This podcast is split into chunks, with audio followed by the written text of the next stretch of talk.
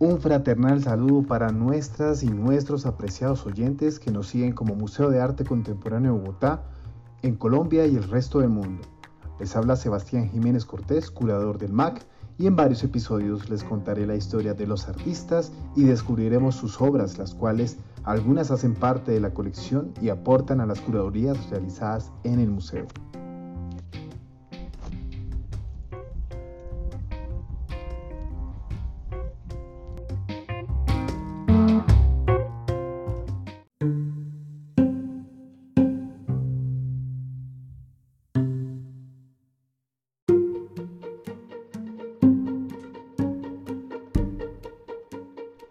En este primer segmento te llevaré por una breve travesía por la vida del artista Edgar Negret Dueñas y al finalizar descubriremos su obra Navegante de 1972 expuesta con la curaduría Identidades Híbridas 2020 en el MAC. El artista que les contaré en este episodio fue escultor abstracto colombiano. Nació en Popayán el 11 de octubre de 1920 y lamentablemente falleció en Bogotá el 11 de octubre del 2012. Cursó estudios en la Escuela de Bellas Artes de Cali, especializándose en escultura. En los años 40 estuvo muy influenciado por el escultor español Jorge de Teiza y desde 1948 a 1954 viajó por Francia, España y Estados Unidos. En Nueva York estudia en la Sculpture Center aprendiendo nuevas técnicas como el ensamblaje de metales. Al comienzo de su carrera pasó por una etapa semifigurativa. Fue en los primeros años de la década de los 50 cuando empezó a realizar conjuntos escultóricos abstractos como su serie Aparatos Mágicos. Construcciones realizadas con piezas metálicas ocasionalmente móviles en las que se evocaba la moderna y compleja tecnología industrial.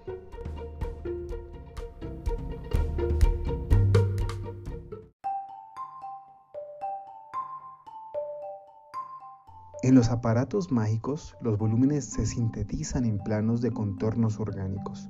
Unos y otros se ensamblan y atornillan, dando lugar a unas geografías en las que los rojos y azules, luces mecánicas, se fijan en caprichosas formas que arman el mundo de esos aparatos inútiles, pero mágicos de Negret, que son la esencia de las imágenes, de las ideas, de los hechos que mueven nuestra época configurados con sabios elementos geométricos. Los aparatos así nacidos son luego desarrollados con la más exclusiva finalidad estética, libres de toda función mecánica o práctica. Se mueven mágicos gracias al juego abstracto de las formas puras.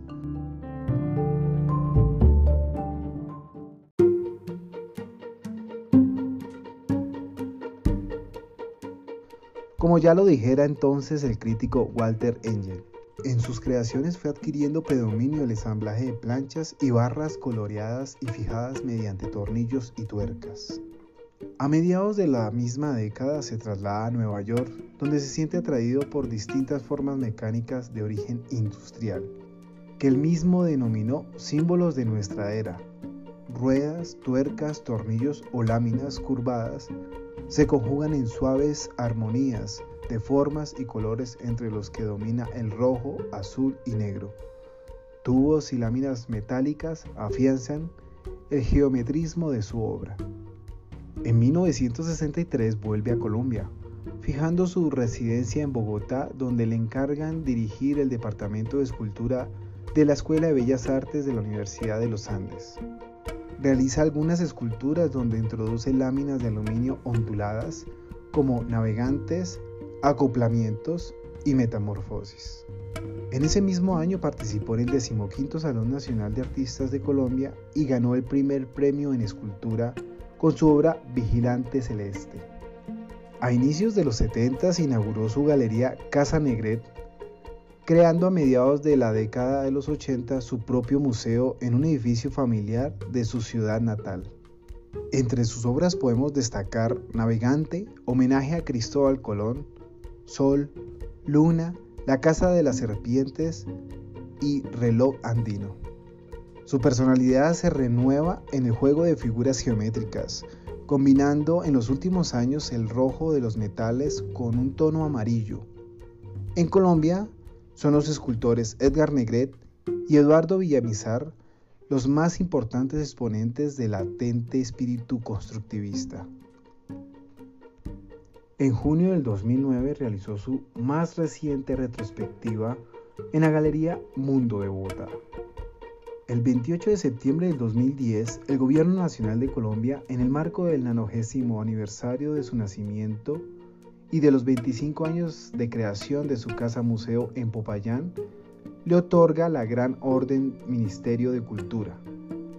El 9 de marzo del 2017 se inauguró su obra Horizonte Paisaje Agustiniano en la urbanización El Viñedo, en la ciudad de Valencia, estado de Carabobo, en Venezuela fue instalada por la Alcaldía de Valencia en el Paseo Cultural Paco Cabrera. Es una obra de hierro de 10 metros de alto y 16 toneladas de peso, que es la más grande construida por el artista.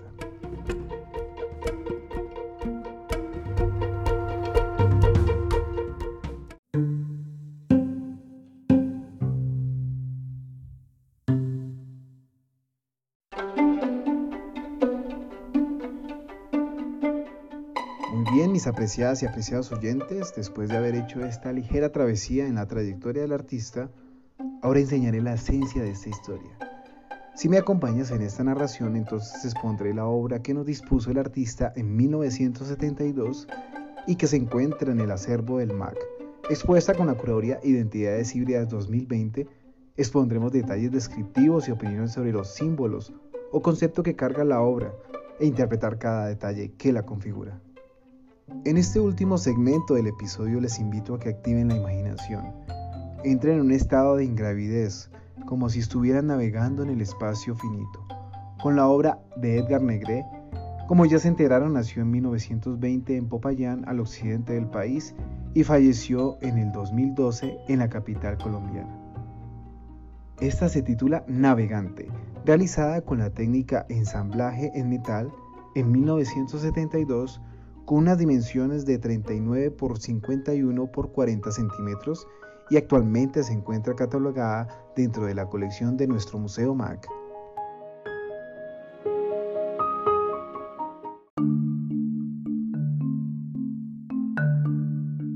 Con solo dos obras que el decimocuarto Salón Nacional exhibió por primera vez de Edgar Negret, se reveló a este joven escultor en ese entonces como una nueva y victoriosa realidad aporta este nuevo valor al arte nacional, una inteligente y audaz preocupación por caracterizar funcionalmente en la estatua el destino público o arquitectónico que corresponde a los productos estéticos del mundo actual.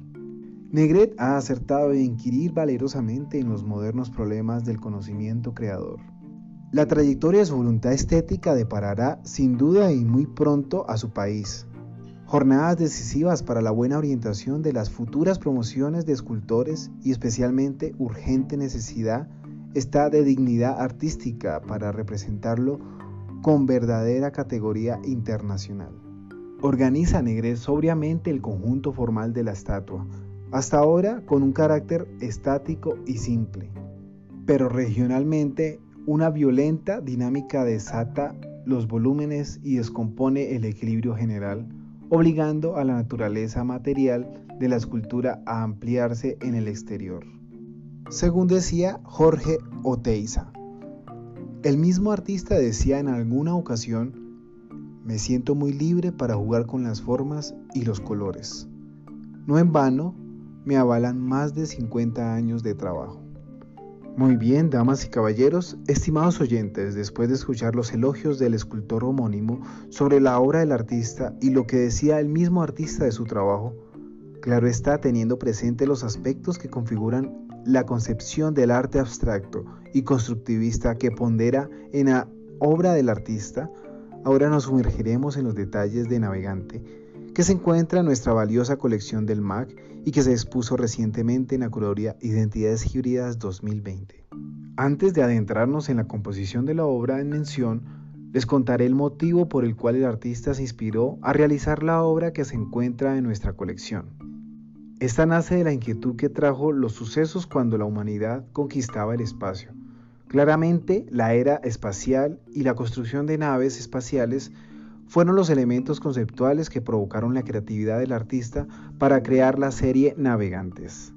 Las obras de esta serie obedecían al concepto de esos aparatos que lograban atravesar la barrera de la gravedad de la Tierra hasta entonces, permitiendo al artista realizar varias versiones de la serie para museos o espacios públicos, es decir, en diferentes tamaños y colores como el rojo, el negro y el blanco, así como la que describiré a continuación. La composición tridimensional está realizada con dobleces rectos y láminas curvadas en metal, ensamblada con tornillos y pintada de blanco en su totalidad, junto a la base que la sostiene. En ella apreciamos el desarrollo de su volumen en forma de espiral y cilíndrica en sentido horizontal, como un caracol del precámbrico. Pareciera estar suspendida como si fuera a tomar vuelo. En ese aparente estado de ingravidez, Quizás el artista habría imaginado cómo sería estar en el espacio exterior. El volumen donde se crea esa tensión está compuesto por tres cuerpos cilíndricos.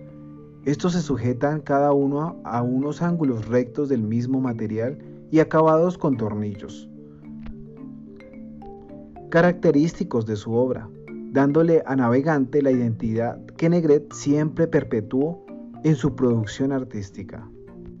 Podríamos no solo referirnos a la fuente que le dio la inspiración para crear esta serie y acoger el título de la misma como únicas posibilidades, y simplemente quedarnos con el tema de la era espacial, sino también hacer una hibridación con el tema que podemos deducir si se desea. Al apreciar la forma que propone la obra, observándola desde otros ángulos o perspectivas u otros sentidos, y teniendo presente la subjetividad de la abstracción, por ejemplo, podríamos inferir que el artista también quiso hablar de la vida orgánica de los seres que habitan el subsuelo, de animales prehistóricos o representaciones aborígenes o extraterrestres, no sabemos. Entonces podemos vislumbrar otras posibles identidades en la obra que propuse en este episodio.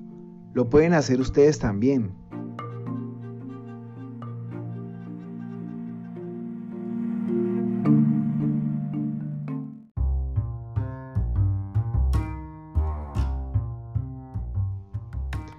Estos parámetros interpretados de la simbología de la obra junto al tema que se propone en la curaduría son las evidencias que nos ofrece la obra para ser incluida en la curaduría Identidades Híbridas expuesta en nuestro museo recientemente.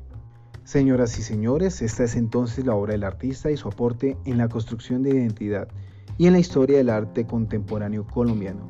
Apreciadas y apreciados oyentes, quiero invitarlos a que observen la obra, saquen sus propias conclusiones y comenten en nuestras redes sociales Invito a que sigan escuchando en siguientes episodios investigando la vida y obra de los artistas que construyen nación a través del arte. Nos escucharemos nuevamente hasta la próxima.